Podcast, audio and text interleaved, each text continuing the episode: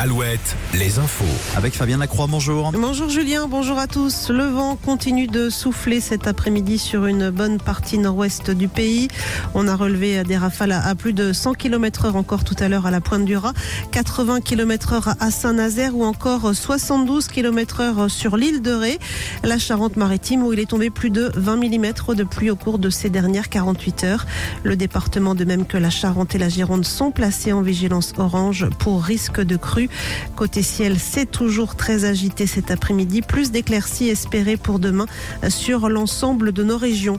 Et puis suite au, coup de vent de ce matin, à noter que 20 000 foyers restent privés de courant actuellement en Bretagne, dont la moitié en Ille-et-Vilaine. Les réparations sont en cours. Au chapitre judiciaire, l'interpellation la nuit dernière d'un homme à Paris dans le secteur de l'Elysée. Il s'agit d'un angevin sous bracelet électronique. Selon le site Actu 17 qui révèle l'information, il voulait faire des révélations à Emmanuel Macron. L'homme a été interné après avoir été brièvement placé en garde à vue. En Ille-et-Vilaine, les suites de l'agression mortelle d'un homme le week-end dernier dans la commune de Saint-Urial. La victime a été frappée avec une batte de baseball. Elle est décédée. Une autre a été blessée. Les deux agresseurs présumés ont été interpellés.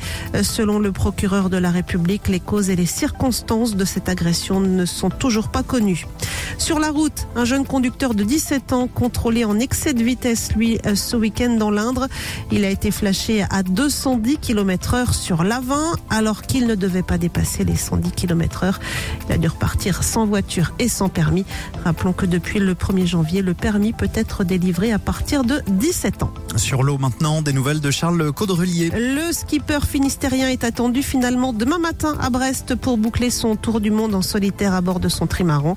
Selon les toutes dernières prévisions, il devrait franchir en vainqueur la ligne d'arrivée aux alentours de 8h30. Merci Fabienne, à tout à l'heure, 17h, hein, pour un nouveau point sur l'actu sur Alouette.